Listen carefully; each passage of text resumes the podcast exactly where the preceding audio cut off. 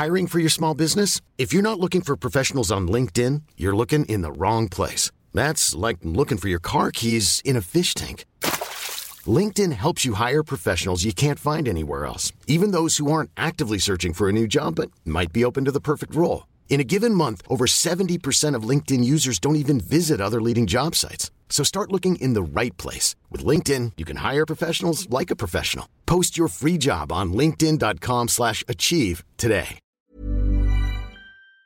Vous êtes sur le point d'écouter AI, un podcast intelligent et sans artifice, en forme de réflexion sur les promesses d'avenir radieux portées par les chants plus ou moins mélodieux des sirènes binaires de l'océan digital.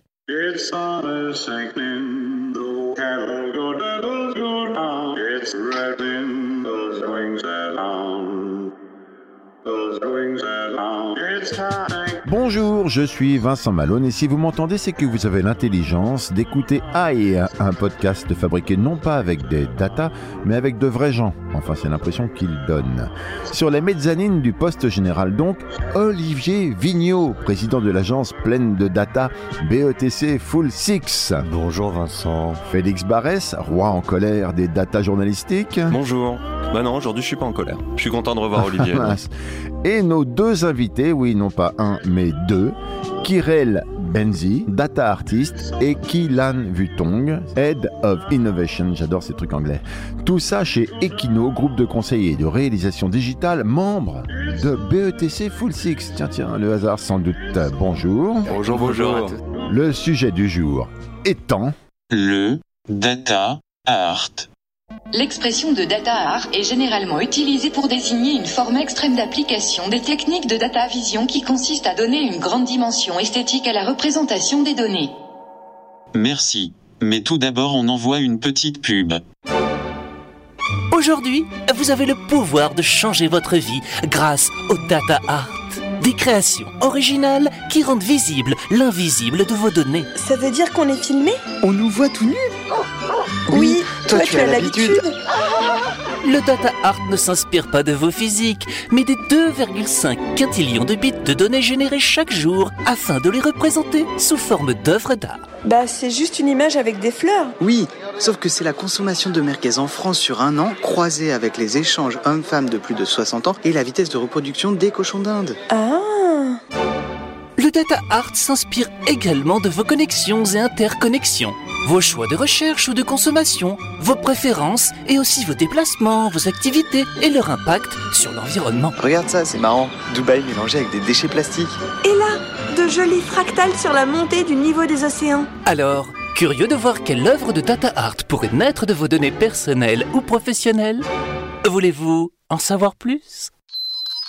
Alors, Olivier, ce que nous venons d'entendre est-il crédible Ah bah c'est au-delà de crédible, c'est vraiment c'est le futur euh, qui se décrit en quelques mots. Moi j'ai hâte de savoir comment on peut croiser la reproduction des cochons d'Inde avec euh, la consommation de merguez sous forme de fleurs. C'est vrai que quand même on a très envie de voir ça. Mais blague à part, on est dans un monde où le volume total de données stockées sur la planète atteindra quand même, tenez-vous bien, 175 zeta-octets en 2025. Et qu'est-ce que c'est que 175 zeta-octets? C'est 175 milliards de teraoctets. Donc bref, nous sommes ensevelis sous la donnée et ça pose une question qui est comment est-ce qu'on rend intelligible cette donnée pour les gens? Parce que voilà, la donnée, elle n'a de sens que si euh, on comprend ce qu'elle a à nous dire. Et que évidemment enseveli sous des octets, on comprend rien.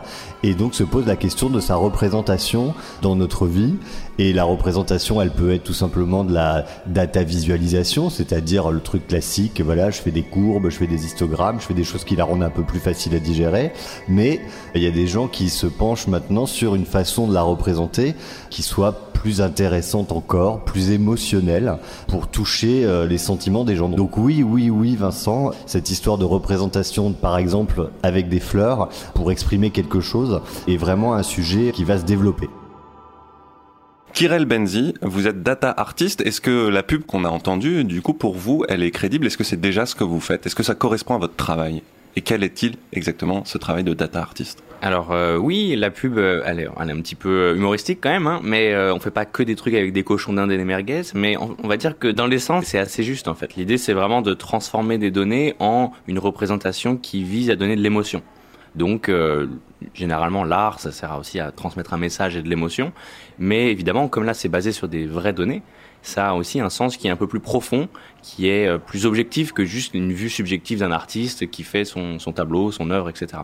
Donc on essaie de mélanger vraiment d'un côté l'émotion et de l'autre côté la raison. Donc il y a la data visualisation et au-delà, il y a le, le data art. C'est en fait c'est voilà c'est une extension. On peut appeler ça aussi data visualisation artistique. On peut trouver ça aussi. Après il y a différents niveaux de artistique. Est-ce que c'est un peu beaucoup euh, euh, On peut aller loin.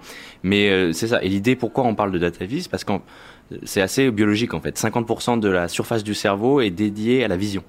Donc c'est dommage de se priver le, de finalement transformer des chiffres en ou n'importe quoi en fait en, en images, puisque du coup on n'utiliserait pas euh, cette capacité qu'on a. Donc c'est pour ça qu'on fait beaucoup de schémas, c'est pour ça qu'on a beaucoup de représentations visuelles, c'est pour ça qu'on a des pubs où il y a aussi du, du visuel, on veut transmettre un message et la, le data art du coup bah, s'inscrit aussi dans cette mouvance-là. Mais qu'est-ce qu'il apporte de plus, le data art? Qu'est-ce que pour vous, il, euh, il apporte de plus? Qu'est-ce qu'il signifie par rapport à la data visualisation? Alors il y a une différence fondamentale, c'est que euh, dans la data vise, l'objectif c'est d'être le plus efficace pour communiquer de l'information. Donc là c'est assez clair. Il n'y a pas forcément de les fioritures euh, peuvent être euh, ajoutées, mais il faut pas que ça euh, vraiment ça aide, enfin que ça empêche de vraiment comprendre. ce qu'on veut dire dans les données précisément. Le data art, c'est pas exactement ça l'objectif. L'objectif, c'est d'abord l'émotion, parce que on cherche le message. Quand on a des dashboards toute la journée, le message il est assez limité. Donc on c'est très factuel, on essaie de mesurer des, des infos, des points, etc. Dans le data, on essaie vraiment de transmettre une émotion, un message, et du coup on n'a pas forcément besoin d'aller dans chaque détail de chaque point. Là, l'idée, c'est de dire ah oui, je, quand je vois ce tableau, quand je lis sa description ou quand on me l'explique, ça y est, j'ai compris de quoi ça parle, ça me touche. Plus que j'ai fait un dashboard avec trois courbes et un histogramme qui va toucher personne, puisque c'est pas le but. Moi, je trouve que les histogrammes, déjà, des fois, ça touche hein, quand même. Ah bon, alors Surtout les camemberts. oui, ça- Mais alors, Kirel, vous n'êtes pas venu tout seul, vous êtes venu avec Kilan Vutong, qui est Head of Innovation, comme je l'ai déjà dit. Euh, Donc, ça veut dire qu'à cette partie artistique, il y a quelque chose qui s'y... euh, Ben, en fait, euh, il y a la partie business qui s'y ajoute. voilà. Donc, qu'est-ce qui se passe exactement avec le data art et vous Ben, Aujourd'hui, on, on se retrouve dans un monde, dans un écosystème business, économique, euh, qui est de plus en plus complexe. Ça, c'est pas une nouveauté, hein, ça arrive de plus en plus. Et il faut que les décideurs puissent euh, avoir la bonne base pour prendre la bonne décision. Donc, pourquoi euh, Ça n'explique toujours pas pourquoi le data art. Non, clairement. Mais ouais. euh, le data art, en fait, c'est- ça fait partie de nos recherches pour transmettre de l'information par l'émotion. Donc, on peut transmettre de l'information euh, par pour les décideurs, c'est-à-dire que, euh, par exemple, on peut se retrouver avec toute une supply chain sur la blockchain. Pardon, mais euh, du coup, supply chains pour, sur la blockchain, ça, ça veut dire quoi? Alors, supply chain, donc toute la partie euh, qui va euh, industrielle de création d'un produit, transport, euh, etc. Et euh, on va, la, on peut la positionner sur donc une blockchain euh, qui va permettre en fait euh, à chacun des acteurs de la supply chain de venir enregistrer son étape et de pas pouvoir ensuite euh, revenir dessus euh, euh, comme ça. Donc ça permet d'avoir une, quelque chose de très solide là-dessus. Donc c'est un, un cas assez, assez intéressant d'application. Mais le problème, c'est que la blockchain, bah, elle est complètement invisible. Donc, euh, si on se retrouve avec simplement des rapports euh, qui arrivent euh, d'en bas, ça met du temps à être fait, les, les informations mettent du temps à être remontées. On peut mettre en place une œuvre de data art basée sur ces données en temps réel, donc qui va évoluer au fur et à mesure, et qui va, parce qu'on l'aura travaillé pour ça, cette œuvre va pouvoir donner l'information aux décideurs qui la, qui la voient. Donc ça peut être, par exemple, il y a un problème, euh, euh, un, un tunnel, un entonnoir au bout d'un moment dans, dans la supply chain, on va pouvoir peut-être se retrouver avec des lignes beaucoup plus resserrées qui virent au rouge, Mhm. il y a un problème, il se rend compte tout de suite qu'il y a quelque chose. Mais ça, ça ressemble à une customisation ou euh, comme on appelle un skin euh, sur, euh, sur du data vision. Oui, surtout, on en a parlé, là, à quel moment on a moins besoin d'efficacité dans la visualisation et où on a besoin de l'art et de l'émotion? Pourquoi on a besoin de l'émotion, en fait, dans cette visualisation Alors, parce que euh, C'est Kirel qui parle? J'aimerais beaucoup qu'en fait tous les humains prennent des décisions que sur la raison, mais en fait dans la réalité, euh, l'immense majorité des décisions elles sont faites sur l'émotion. C'est toujours j'ai une intuition, c'est mon gut feeling, je fais quelque chose et, et du coup en fait on peut pas s'extraire de ça malgré le fait qu'on ait plein d'outils. Au final, la décision, déjà les outils sont la plupart du temps sur le passé, c'est-à-dire que ça, on, on peut essayer de faire des prédictions sur le futur, mais le futur il dépend de ce qu'on fait. Donc il y a un moment où on a un, la jugeote de dire ah je sens qu'il va se passer quelque chose. Donc le fait de pouvoir jouer sur l'émotion, ça aide à la décision euh, par rapport à ce point-là. Et du coup, euh, c'est une des informations que nous on essaie de Oui, transmettre. mais là, Kirel, pardon, cette émotion artistique que vous allez donner à l'œuvre, c'est vous qui la décidez. Elle vient pas des datas. Alors, tout à fait. Ça, c'est une bonne, euh, c'est une très très bonne réponse. Mais elle vient pas des data. Mais par contre, nous, ce qu'on fait, c'est qu'on utilise quand même un process qui est lié au design. C'est-à-dire que on fait des itérations, on va avec la personne, on essaie de voir est-ce que ça la touche ou pas. Et on a même d'ailleurs, dans le cadre de nos recherches à l'atelier, fait une étude où on mesure sur les gens en fait la perception qu'ils ont des œuvres de data art, par exemple, Mm. et de voir si ça apporte quelque chose de plus par rapport à juste une data vise ou le fait que par exemple, est-ce qu'il y a une description euh, le fait que je lise une description d'une œuvre de data art, est-ce que ça change ma perception visuelle? Est-ce que maintenant, si j'arrive à comprendre en fait les données qui sont derrière cette représentation abstraite visuelle, est-ce que maintenant bah, j'ai changé mon impression que j'avais initiale parce que maintenant les couleurs, ah bah je comprends que ce rouge-là en fait, il veut dire que c'était des points sur des cochons d'Inde, alors que moi je pensais qu'un cochon d'Inde c'était vert dans ma tête et que du coup bah j'aime moins le tableau parce que finalement les cochons d'Inde pour moi c'était comme ça. Je comprends parfaitement cette étape-là. Ce que je veux dire, c'est que c'est une sorte de manipulation pédagogique. C'est pas une réalité euh, euh, née des datas. C'est vous décidez grosso modo de l'orientation et de la pédagogie nécessaire par rapport aux gens. Oui, je suis absolument d'accord, mais il faut bien se rendre compte que de toute façon, la data visualisation et les dashboards sont aussi biaisés, évidemment. On va mettre en avant euh, même une simple courbe. En fait, on va pouvoir la présenter de la bonne manière. Euh, on peut se retrouver, on a tous vu euh, ce, ce- ce type de choses. C'est, on, a, la- on veut donner l'impression que notre boîte est en train de faire beaucoup de profit. On prend les trois dernières semaines où bah, on a eu à peu près des bonnes choses. Comment vous savez ça J'ai l'impression que ça a fuité. Euh, et alors quand si on regarde sur les trois derniers mois, bah, finalement c'est- c'est une catastrophe. Donc euh, on peut manipuler les données de toute façon.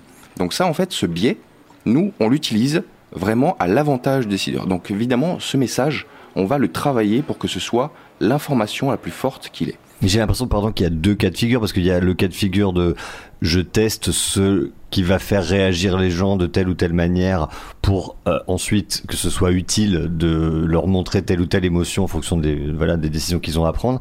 Et puis qu'il y a aussi un autre champ qui est euh, le pur art qui consiste à imaginer des choses abstraites, enfin ou des fleurs ou que sais-je encore. C'est pas très abstrait les fleurs, mais et là il n'y a pas de test sur les réactions que ça génère, mais simplement un projet artistique. Non, il y a quand même les deux. Ouais, et c'est exactement, c'est cette euh, dualité, mais comme disait Kylan, exact, enfin, n'importe quelle data vise, ou même juste d'être, quand on fait de la data science, euh, il y a toujours un biais. On n'a jamais un dataset qui est, donc un jeu de données qui est com- parfaitement complet. On a, en fait, on a Mhm. toujours un biais humain euh, derrière ça. C'est pour ça que, euh, enfin, il y a, il y a beaucoup de, de, euh, on peut pas en fait s'échapper de, ce- de- on est des humains et on traite les, on traite les données, on peut pas être objectif en fait. Alors là, Kirel, vous prêchez un converti. Ça fait depuis le début qu'on fait cette émission qu'on dit ça. Derrière tous les programmes, derrière les, toutes les intelligences artificielles, il y a des humains. Ce qui fait qu'en fait, ce- là où on se dit que ça va être euh, en quelque sorte impartial, objectif, etc. En fait, ça ne l'est jamais. Ça l'a jamais été aussi peu d'ailleurs euh, que depuis que peu de gens prennent des décisions, parce qu'il y a peu de gens qui programment, il y a peu de gens qui font des choses. Donc finalement, on est quand même soumis à ça. Félix. Oui, euh, en- pour prendre un exemple, pour bien comprendre que la visualisation est de toute façon biaisée, il y a qu'à prendre les cartes. On connaît tous cet exemple de la carte du monde du planisphère qu'on a dans toutes les écoles. L'Europe est au centre. Euh, on est sur une vision européo-centrée du monde et euh, en Amérique, l'Amérique est au centre de la carte et ça veut déjà dire quelque chose sur notre vision du monde. Et ça, euh, en fait, ça existe effectivement depuis toujours. Les données, la manière dont on les représente, sont soit manipulées sciemment, soit au moins disent comment on voit le monde. De toute façon. Alors là, j'aimerais qu'on sorte de cette idée de manipulation qui n'était pas là pour dire que tout est biaisé, etc., même si c'est marrant, mais plutôt pour essayer de déceler la petite différence qu'il y a entre data art et data visualisation. Oui, il y a des degrés de toute façon. hein. A- voilà, je voudrais comprendre où ça se situe exactement. Alors c'est euh, alors il y a, il y a déjà en fait c'est assez difficile à expliquer sans le voir parce que c'est assez flagrant quand on voit déjà Mhm. rien que le, le visuel parce que la data vise pour la, la plupart des gens ça va être en fait une une collection de d'objets visuels qui sont normés un bar chart donc un diagramme en barre je crois en français des lignes etc ça c'est on connaît c'est très normé il y a 50 000 logiciels qui permettent de faire ça la data art du coup il y a un côté qui est vraiment créatif qui sort c'est à dire que le résultat, on, s'y attend pas. Il y a vraiment un travail qui a été fait de la même manière qu'un artiste ou un, un designer. On va les chercher pour euh, créer quelque chose qui n'existe pas visuellement ou qui vraiment est différent de ce qui existe. Et alors évidemment, euh, ça a un coût. C'est-à-dire que pour l'entreprise, des fois, on peut se poser la question est-ce que j'ai besoin d'avoir un data par rapport à juste euh, mes logiciels que je peux télécharger euh, et euh, du coup utiliser de manière standard? Qu'est-ce que ça apporte? Et du coup, c'est là où on, nous, ce qu'on propose, voir la différence, c'est qu'effectivement, quand on crée quelque chose qui est fait sur mesure avec un message qui, qui est pour l'entreprise dans un but précis, évidemment, c'est beaucoup plus fort que de prendre un diagramme en barre ou un camembert qu'on utilise à toutes les sauces et qu'on marque juste avec une petite légende. Donc nous, on, on- vraiment, on s'intéresse à le, le- le bout du spectre, dire comment on fait pour aller plus loin, pour les émotions, pour les expériences. C'est quelque chose qu'on n'a pas encore évoqué. euh, on pourra en parler avec Kylan. Euh, nous, notre, notre, euh, vision du data, elle n'est pas que pour être sur un petit écran. Elle est dans des choses qui sont aussi beaucoup plus immersives, des expériences type muséales. Et c'est peut-être qu'on va peut-être en reparler. Non, mais déjà, je voulais signaler que sur votre site internet, euh, on peut voir plein d'exemples hein, de, de data art et euh, avec l'explication. Le site, c'est? KirelBenzi. Alors, Kirel, c'est bizarre. K-I-R-E-L-L-B-E-N-Z-I.com. On mettra peut-être dans la description de l'émission euh, les liens, mais voilà, moi j'ai pu voir plein d'exemples. On clique dessus, on voit les explications. Il y a parfois des vidéos YouTube aussi. Mhm. On peut voir l'évolution parce que c'est vrai que c'est quelque chose d'assez abstrait euh, a priori dans, dans notre esprit. Mais voilà, mais alors, je voudrais savoir quelle est la part de vraiment née des data. Est-ce que c'est quelque chose qui est tout d'un coup qui est projeté devant vous et ensuite vous redonnez éventuellement une forme, euh, mais au départ vous avez aussi une surprise totale, ou est-ce que c'est un contrôle du début à la fin de votre part sur les data Euh, alors c'est en fait les deux. C'est-à-dire que euh, les données en fait imposent une certaine forme. Par exemple, je prends un réseau de de personnes qui sont connectées sur LinkedIn, par exemple. On est tous connectés, on est voilà, on est dessus. Le réseau, il va être entièrement connecté. C'est-à-dire qu'il va pas avoir de trou avec une communauté. A priori, c'est rare qu'il y ait un groupe de gens qui ait aucun lien avec un autre. Par exemple, sur Facebook, on a, il suffit de 4 degrés de séparation pour relier tous les gens de Facebook. C'est 3 milliards de personnes. Donc, le réseau, il est toujours, toujours connecté. Il va pas avoir un côté, un petit groupe qui est pas connecté à l'autre. Donc déjà, rien que ça, impose une forme. Je pourrais pas avoir un truc tout à gauche euh, séparé de trucs à droite, puisque forcément, il y a des liens entre les deux. Ça veut dire que vous, dans votre esprit, euh, là, vous regardez euh, cette, cette donnée de très loin, vous vous dites déjà, il y a des choses que je pourrais pas faire, il y a plutôt Exactement. des choses vers lesquelles envie de gros, faire. ça veut dire ce sera une toile d'araignée. Enfin, si Voilà, par exemple, pour, pour- dans ce cas-là. Donc après, on peut évidemment travailler la forme de la toile d'araignée pour que ça, ça ressemble à une fleur ou ce qu'on veut. Mais par contre, il y a quand même, on est lié aux données. Ce qu'on peut pas ajouter ou ce qu'on peut pas enlever dans ces, dans ces représentations, c'est le nombre de lignes, de points dans mon, dans mon fichier Excel, si c'est plus simple, et le nombre de connexions ou le nombre de colonnes. Ça, on peut pas le faire. Vous pouvez quand même sélectionner des filtres pour enlever certaines données Voilà, ou aller plus ou moins loin. Tout- voilà, mais par contre, euh, il faut évidemment à partir du moment où on filtre, on a encore ce biais qu'on rajoute. Donc tant qu'on le dit, il y a pas de problème. Mais il faut pas comme Trop jouer avec ça? Bah, on peut, mais par contre, il faut le dire. Sinon, il faut pas dire ah j'ai pris que les données qui m'arrangent et j'ai euh, supprimé les mois qui pour mon entreprise. Bon, c'était la crise. Bah bah non, on les a filtrés puis on dit que ça. Non, là là il y a un, un côté éthique de dire euh, moi je suis scientifique de métier. euh, Il y a quand même un, un truc à jouer Mm. dessus de dire qu'est-ce qu'on fait, qu'est-ce qu'on fait pas. Mais le, le choix de la façon dont ça va être représenté, ça, ça peut être des choses qui viennent de la machine ou c'est toujours une décision? Alors c'est les deux, c'est-à-dire qu'en fait, après une fois qu'on a ces données, qu'on a, qu'on est, on est content de notre jeu de données, on peut dire, ok, maintenant, est-ce que je peux avoir des visualisations standards type scientifique de de mes données et après commencer à travailler dessus? Donc là, il y a un côté, euh, la plupart des visualisations, si on parle d'un réseau par exemple, c'est basé sur des modèles de physique.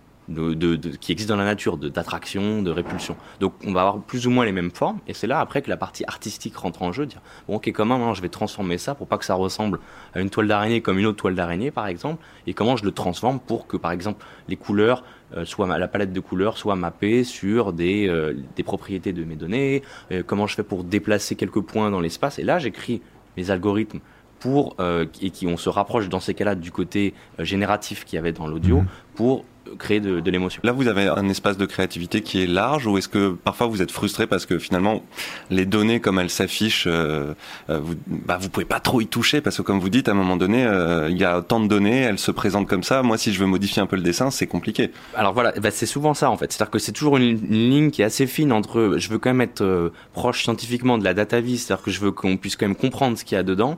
Mais d'un côté, euh, j'aimerais bien être plus libre en tant qu'artiste de faire des choses. Et cette dualité, elle, elle contraint le design en fait. Et c'est ce qui est aussi intéressant. Après, quelque chose que j'ai pu remarquer aussi euh, en art, de la contrainte naît la créativité. Oui, c'est la nature de l'art. Le Voilà. marbre est pas mou et etc. etc. Avant de continuer et de voir un peu la part du data art dans le monde, tout ça avec Kilan et Kirel, vous avez dit que 50% de notre cerveau était occupé au visuel, d'où la transformation aussi des données en, en visuel, ça vous paraissait naturel. Mais alors, euh, juste en parenthèse, et l'audio, alors, on, combien de partie de notre cerveau est, est consacrée à l'audio et pourquoi on transforme pas ces data en son Alors, c'est, ça existe, ça, ça s'appelle la data sonification. Ah mince. Euh, oui, ça, ça- ça existe. Le problème que pourquoi en fait c'est alors c'est dans un but artistique c'est super, c'est moins efficace parce que euh, la bande passante qu'on a du cerveau pour l'audio est, est, est, je crois, si je dis pas de bêtises, 100 fois plus faible ou 10 fois. Oh là là, Vincent, ça c'est un- ça, ça, c'est vraiment un coup dur. C'est pour ça que je suis 100 fois moins bien payé. Oui, mais, mais, mais, mais par contre pour l'audio, il y a, il y a des propriétés qui sont euh, qui sont assez intéressantes. Par exemple pour euh, on a du- on- c'est facile pour nous de détecter quand quelque chose est plus vraiment dans le rythme. Si je fais un, un rythme qui est toujours le même et qu'après ça change, bah, tous les, les phénomènes qui se répètent dans le temps, on va pouvoir les détecter. Le problème, c'est que on est, on- c'est un peu temps réel l'audio, c'est-à-dire que je suis obligé d'écouter une heure pour avoir une heure de données. Alors que la, la vision, je peux arriver à, à tout mettre ensemble. C'est comme si je disais, bah, je vais prendre un morceau de Chopin et je vais jouer toutes les notes d'un coup. Parce que du coup, j'ai- j'ai j'ai tout résumé. C'est ce qu'on Moi, a c'est un ce peu que dans je la fais, hein. Je suis vision. très bon pianiste, c'est ce que je Mais du coup, du coup, c'est pour ça qu'il y a le côté temporel qui nous, nous aide pas forcément dans ce, dans ce cas-là. Oui, je voulais simplement dire, bon déjà que le son, l'avantage, c'est que c'est le seul sens qui est à 360. Voilà. Petit avantage pour nous, euh, les travailleurs du son. Et puis il y a une artiste qui s'appelle Nathalie Mibar ou Mirbar, je sais pas, euh, qui s'empare des données météorologiques euh, et qui en fait et des objets euh, visuels, donc des sculptures et des partitions. Voilà, vous pouvez aller voir, elle a fait un- une conférence TED. C'est assez bizarre, ça, ça, ça, ça laisse aussi perplexe parce que mais ça, on en reparlera. Moi, c'est la partie du data art où je me dis, est-ce que vraiment ça me permet de mieux comprendre la donnée ou est-ce que ça me plonge pas encore plus dans un truc euh, super euh, Mhm. bizarre? Mais en tout cas, oui, il y a, il y a des choses qui existent et on peut aller écouter. Et c'est, en tout cas, c'est intéressant et ça existe. Et Kirel a beaucoup travaillé avec la musique aussi, avec le jazz, non? C'est ça? Euh, oui, j'ai beaucoup travaillé avec le Montre Jazz Festival. Donc Ah, là, c'est mais, plus dans un côté data vis, data art. Oui, des connexions entre de artistes. connexions entre artistes, de, Hmm. de toutes les faites, les archives. Il y a 54 ans d'archives euh, à mettre en scène. Et c'est Hmm. quelque chose qu'on a fait à l'atelier avec Kilan. Justement, c'est une des expériences qu'on a proposées qui était de de valoriser ces archives dans un, dans un dôme à 360 Hmm. degrés, donc un dôme comme un petit planétarium en fait. Et donc c'est là en plus la force du data art, c'est que on sort juste de l'écran euh, classique des dashboards et là on est dans une expérience immersive où on rentre dedans, on est 10 personnes, on regarde au plafond, on a même créé, Kylian euh, pourra en parler, un, un contrôleur, donc un, un objet, vraiment un objet physique qui me permet de nous déplacer dans cet environnement à 360 degrés. Et c'est là en fait où on a, vraiment le- l'expérience totale, j'allais dire, plus que de regarder un truc devant son, écran. Et pour les fans de jazz, vraiment, euh, on peut voir en fait comment les musiciens sont plus ou moins connectés à des groupes. Enfin, c'est les rapports des musiciens entre eux. Est-ce qu'ils appartiennent à plusieurs groupes ou pas? On voit ceux qui ont le plus de participation dans des dans des groupements. C'est super intéressant. Et c'est vrai qu'on a une masse de données. Enfin, le jazz, c'est Montreux Jazz Festival. C'est énorme, c'est deux- énorme. 2.7 pétabytes, donc deux- 2700 terabytes. Bon, faut se calmer, les gars.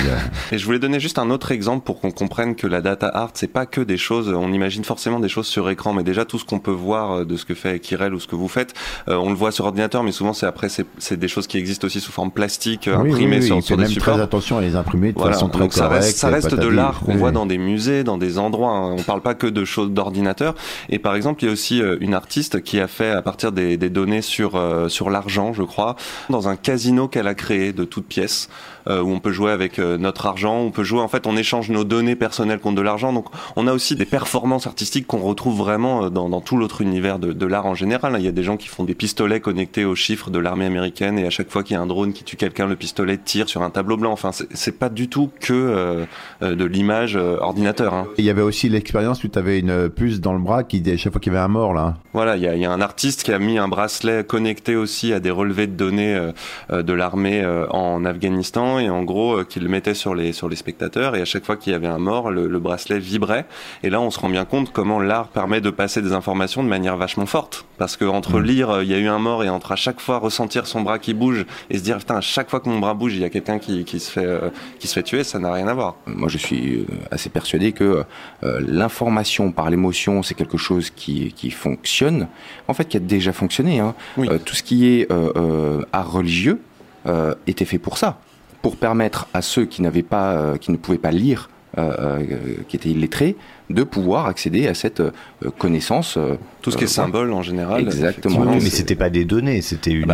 on faisait passer des histoires, on faisait passer oui, des récits. cosmogonie Mais c'est immense. ça, un symbole peut, euh, enfin rien que dans un vitrail, on peut avoir euh, toute une histoire, une mythologie. euh, C'est Mais est-ce qu'on peut al- al- al- aller sur des exemples de, de justement représentations qui sont euh, faites pour aider à anticiper des décisions, qui sont faites pour euh, prendre le pouls de l'état du business? Parce que ça c'est pour euh, pour les gens qui nous écoutent aussi sur la, la partie euh, vraiment entreprise, euh, c'est intéressant. Bah, une, fois qu'on a su- un corpus suffisamment riche et suffisamment historiquement riche, on peut faire des projections. Ça, c'est quelque chose qui, euh, euh, qui se fait sans problème. Maintenant, on va se retrouver des projections. Attention, c'est pas des prédictions.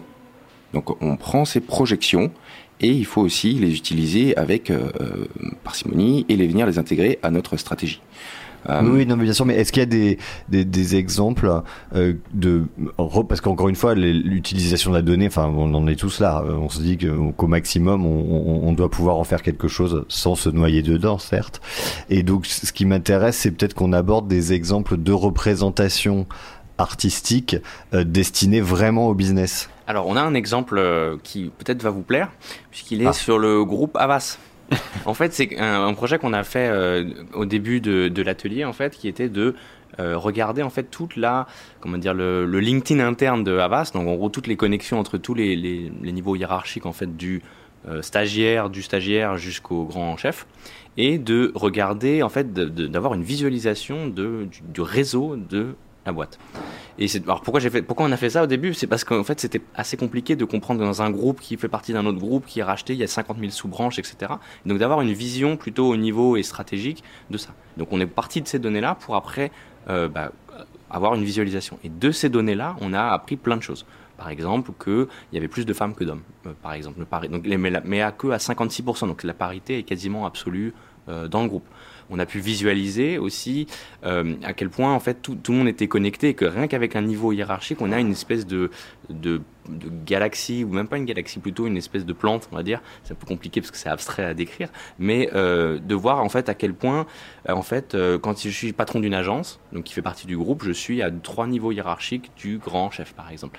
Il y a 11 niveaux de profondeur. Toutes ces infos qui sont assez utiles, maintenant comment on les met en scène, comment on les, on les projette pour que ça soit, on ait un message qui dise bah on fait partie d'un groupe, on fait grandir les gens, ils peuvent euh, évoluer dans le niveau de la carrière, etc. Et nous on l'a représenté de telle sorte à créer comme ça euh, une, une émotion à partir de ces données qui sont euh, très concrètes et qui servent vraiment à la décision du groupe. Et d'ailleurs même ces données là on les avait pas avant, c'est-à-dire que c'est il n'y a pas beaucoup de gens. Moi, j'avais fait un tour un peu de pour savoir qui avait travaillé un peu sur des données comme ça. J'ai trouvé une, une seule entreprise qui avait fait ce genre de, de- de, comprendre comment le groupe marche. Et après, du coup, bah, ça peut aider pour euh, bah, les, les transferts entre, entre, entre, entre entités, entre, euh, pour les, les salariés, pour que ça soit un peu équivalent à différents postes, par Mhm. exemple, dans le groupe, euh, par pays, etc. etc.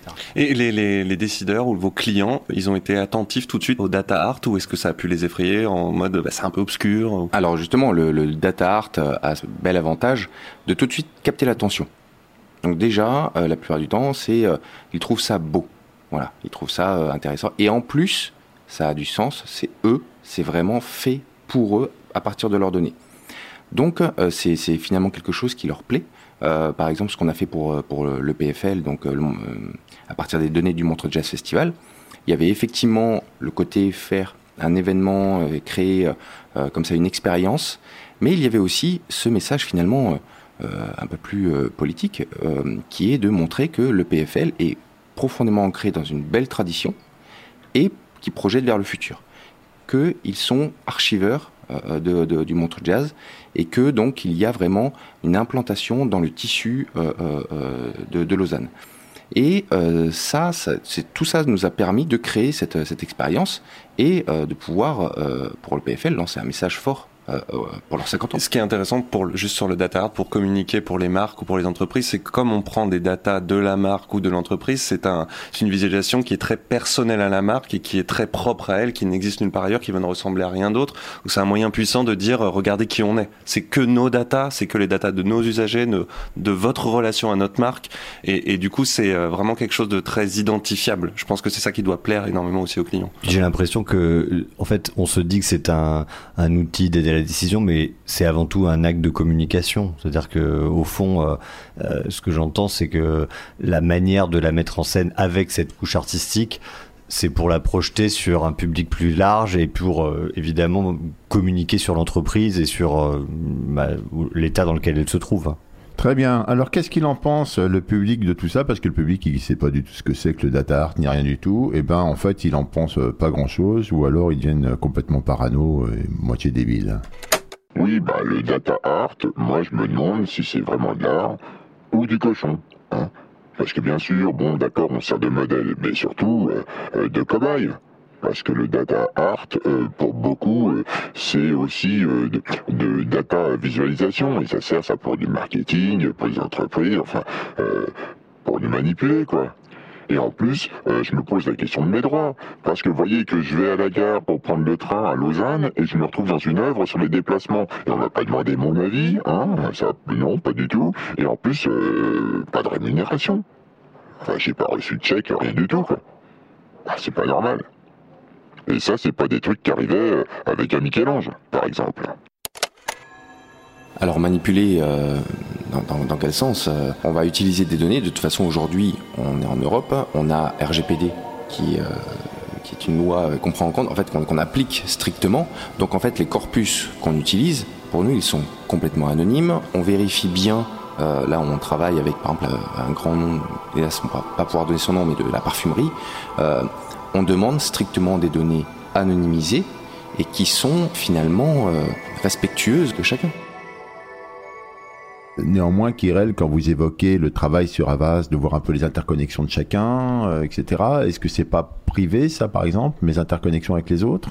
Euh, c'est interne au groupe puisque ça fait partie de la. C'est pas des. Attention, c'est pas les connexions de qui j'ai comme ami. Ça n'a rien à voir. C'est juste les relations hiérarchiques, quelque chose qui est euh, qui est interne au groupe, qui ne sort pas du groupe d'ailleurs, qui est vraiment euh, Mhm. que. on n'a pas les maîtresses ou les amants. Non, bah, mais, Non, mais ça aurait été intéressant, mais non, il y a pas. Si je vous pose cette question, c'est parce que, évidemment, euh, ce sont des questions qui peuvent se poser Mais c'est autour. c'est très légitime en fait. Et quand on y répond tout de suite, eh ben, on est plus tranquille et on sait à quoi on a affaire, c'est tout. Mais euh, dans l'art aussi, voilà, on a tout ce qui est, euh, par exemple, l'avertissement avant un film ou une série. Ces personnages sont inspirés de la réalité, mais euh, rendus anonymes. Euh, Dans les romans, il y a souvent des gens qui, qui portent plainte hein, contre un auteur parce qu'ils sont reconnus dans un personnage. Donc en fait, c'est effectivement quelque chose qui, qui apparaît dans l'art en général, qui s'inspire des gens, de toute façon. Et avant d'aller vers un historique qui va parler justement de cet art en général, euh, un petit point financier, aujourd'hui c'est quoi le poids du data art?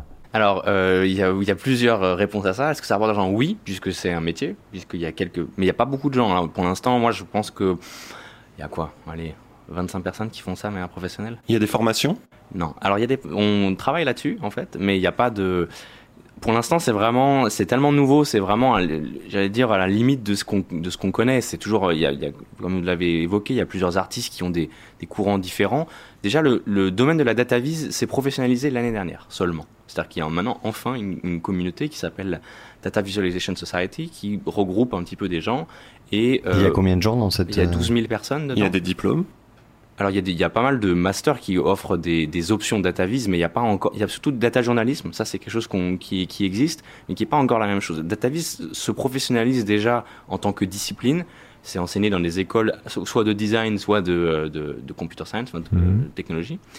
Et euh, le data, non, pour l'instant, c'est vraiment, c'est trop nouveau en, termes artistiques. Par contre, il y a beaucoup d'expériences de data art qui font le tour du monde.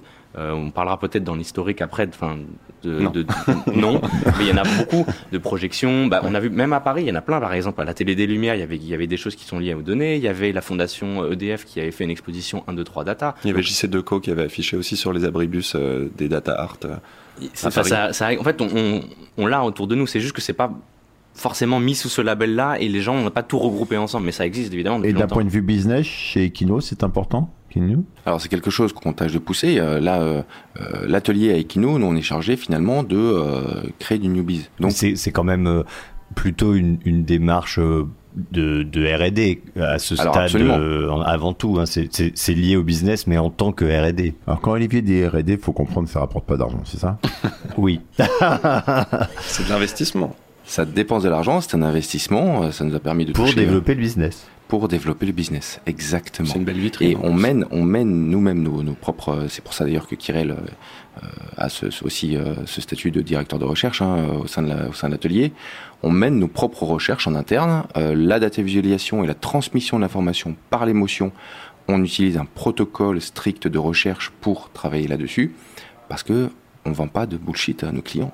Donc il faut qu'on puisse euh, en parler. Et Kirel, euh, en termes d'art, euh, les musées, les, euh, ceux qui organisent des expositions, ils sont friands de ça, ça se développe? Ah oui, alors vraiment en ce moment, il y a, y a une, alors j'allais dire il y a data art et parce que là c'est, on parle beaucoup d'art fait avec du Mm. big data et il y a aussi l'art fait avec l'intelligence artificielle Ouais. qui est encore plus à la mode en ce moment. euh, Enfin moi je, il y a, plein d'expos, je fais des podcasts, des interviews, des machins parce que c'est, à la mode. On entend, on parlé par rapport aux données personnelles aussi, comment on transforme ça.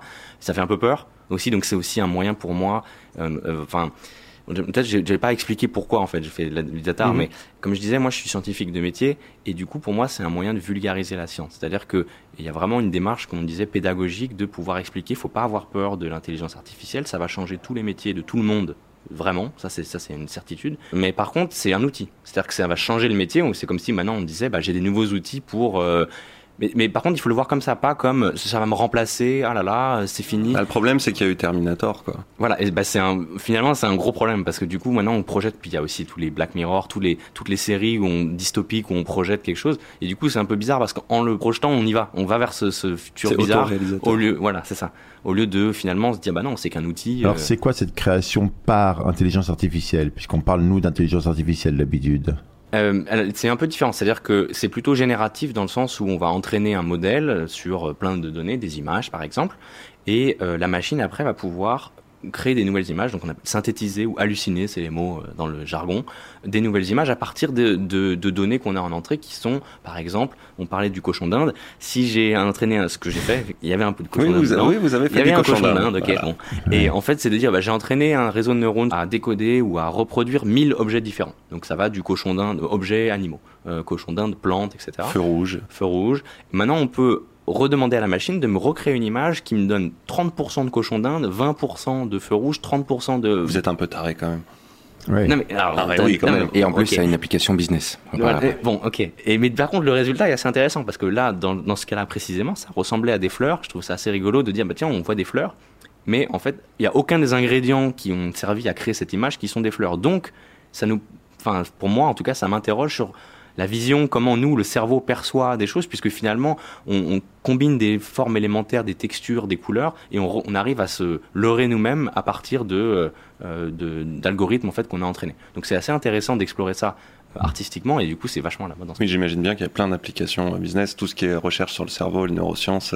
Voilà, que on peut pour en parler des heures. hein, ça, c'est Voilà, et dans l'armée aussi d'ailleurs. Très rapidement, euh, pour l'industrie euh, du, du parfum, comment faire pour visualiser l'effet que le parfum a sur les gens fragrances. Quelles sont voilà, toutes ces fragrances, toutes ces notes de tête, etc. Et finalement, on peut pouvoir composer un parfum à partir de ce genre de visualisation et de voir son ambiance, quelle installation il met en place au niveau olfactif, plutôt que... euh, Oui, c'est fascinant. On voit bien le- le- l'idée d'être devant un parfum et d'avoir une image, de se dire voilà, votre parfum il ressemble à ça. Eh bien, j'aimerais qu'on enchaîne tout de suite avec l'historique de Monsieur euh, Félix. L'histoire passionnante et édifiante de la comédie humaine. Et oui, j'ai retrouvé le premier data artiste de l'histoire, à mon avis. Donc, il est français, il a vécu pendant la première moitié du 19e siècle et il s'appelle Honoré de Balzac. En tant qu'écrivain, Balzac il commence plutôt mal sa carrière, il voit ses romans finir presque tous sous le pilon des éditeurs, puis il a une illumination, sortir l'art littéraire des récits chimériques pour en faire un véritable outil de savoir et de connaissance. Il s'inspire des naturalistes comme Buffon ou Saint-Hilaire qui classent méthodiquement les données du monde animal pour en former une image claire et précise. Mais ces datas à lui seront pas zoologiques mais humaines. Balzac possède une faculté d'observation qui tient du génie et grâce à ce don, il puise dans la société de son époque une masse de données pour ensuite les compiler dans une gigantesque cathédrale littéraire, 91 romans écrits en moins de 20 ans, réunis sous un seul titre, La comédie humaine. Alors Honoré est aussi ambitieux que bosseur, il étudie tous les caractères, tous les types sociaux, les manières de vivre, de penser, d'agir, d'interagir, il se documente, il voyage, il interroge pour devenir un colosse d'érudition, un monsieur Big Data à lui tout seul.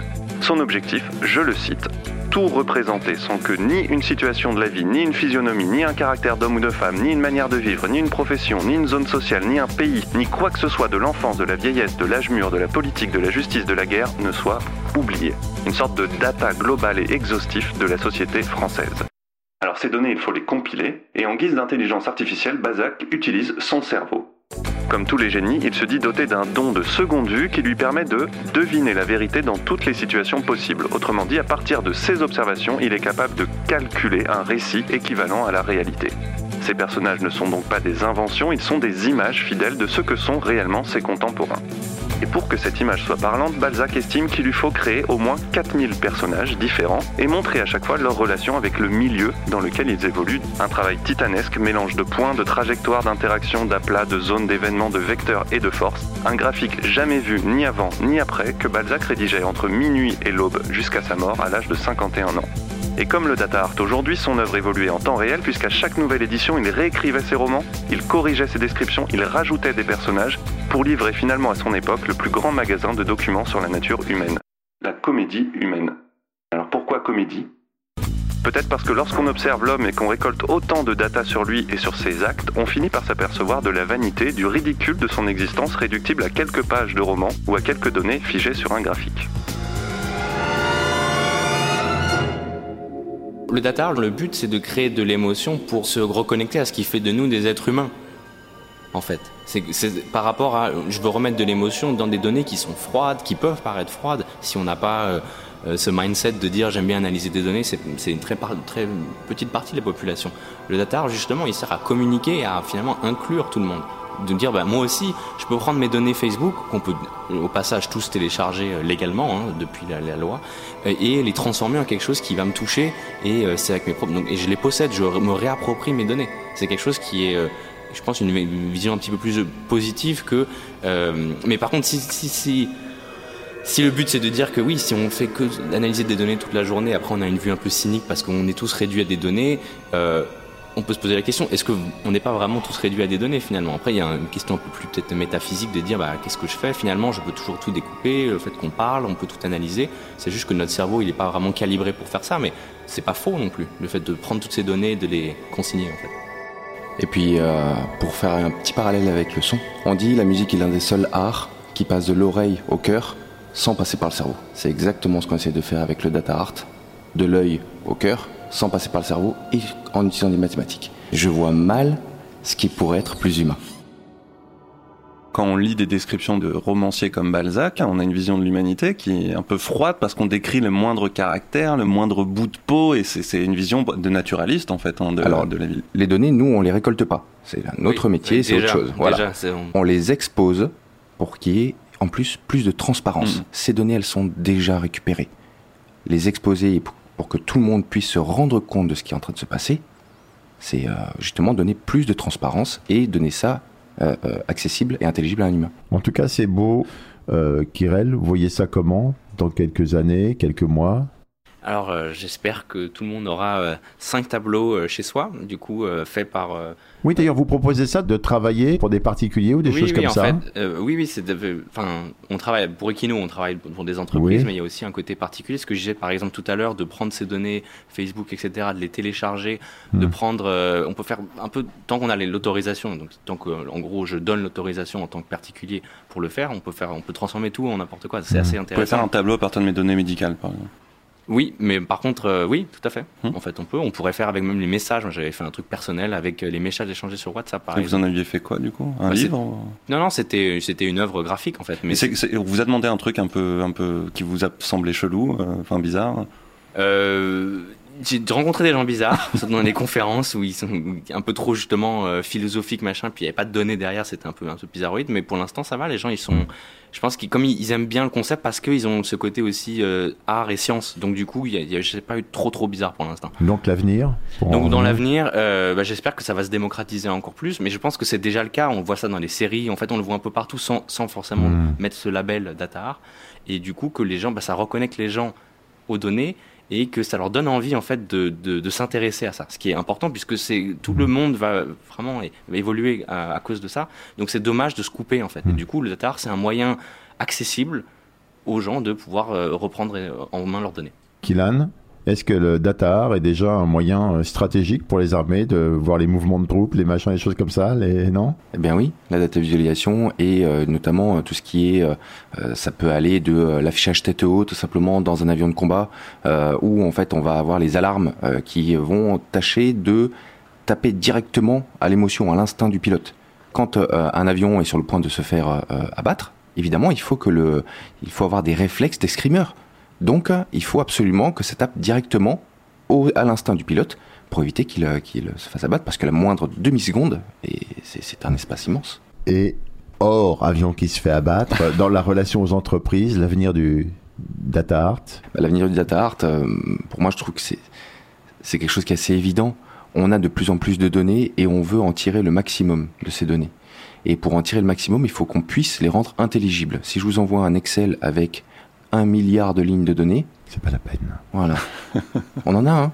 Non, je ne le veux pas. Non. Olivier Oui, moi je crois qu'on a, on a un rôle de pédagogie très important vis-à-vis des gens parce que euh, la donnée fait maintenant partie intégrante de nos vies et et en plus avec l'intelligence artificielle dont on attend beaucoup certes, mais ça devient finalement très prégnant, euh, mais pour les citoyens lambda, c'est-à-dire que ça fait partie vraiment de choses qui, dont on sait qu'elles sont enregistrées, mais qui restent souvent très abstraites.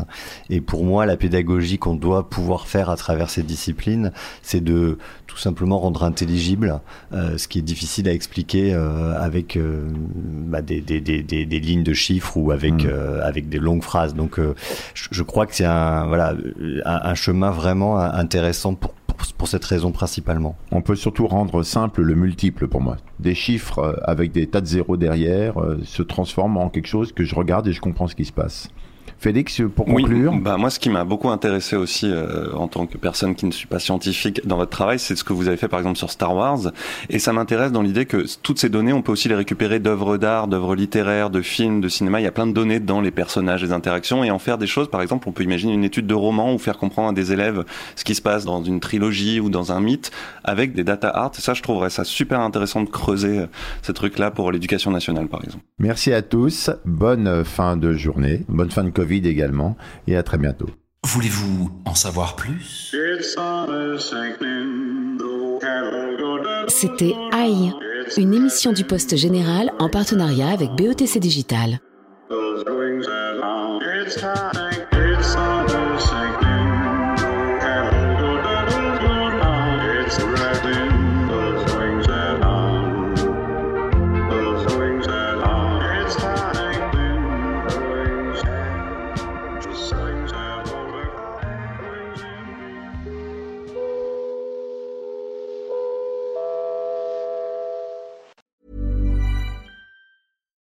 This is the story of the one.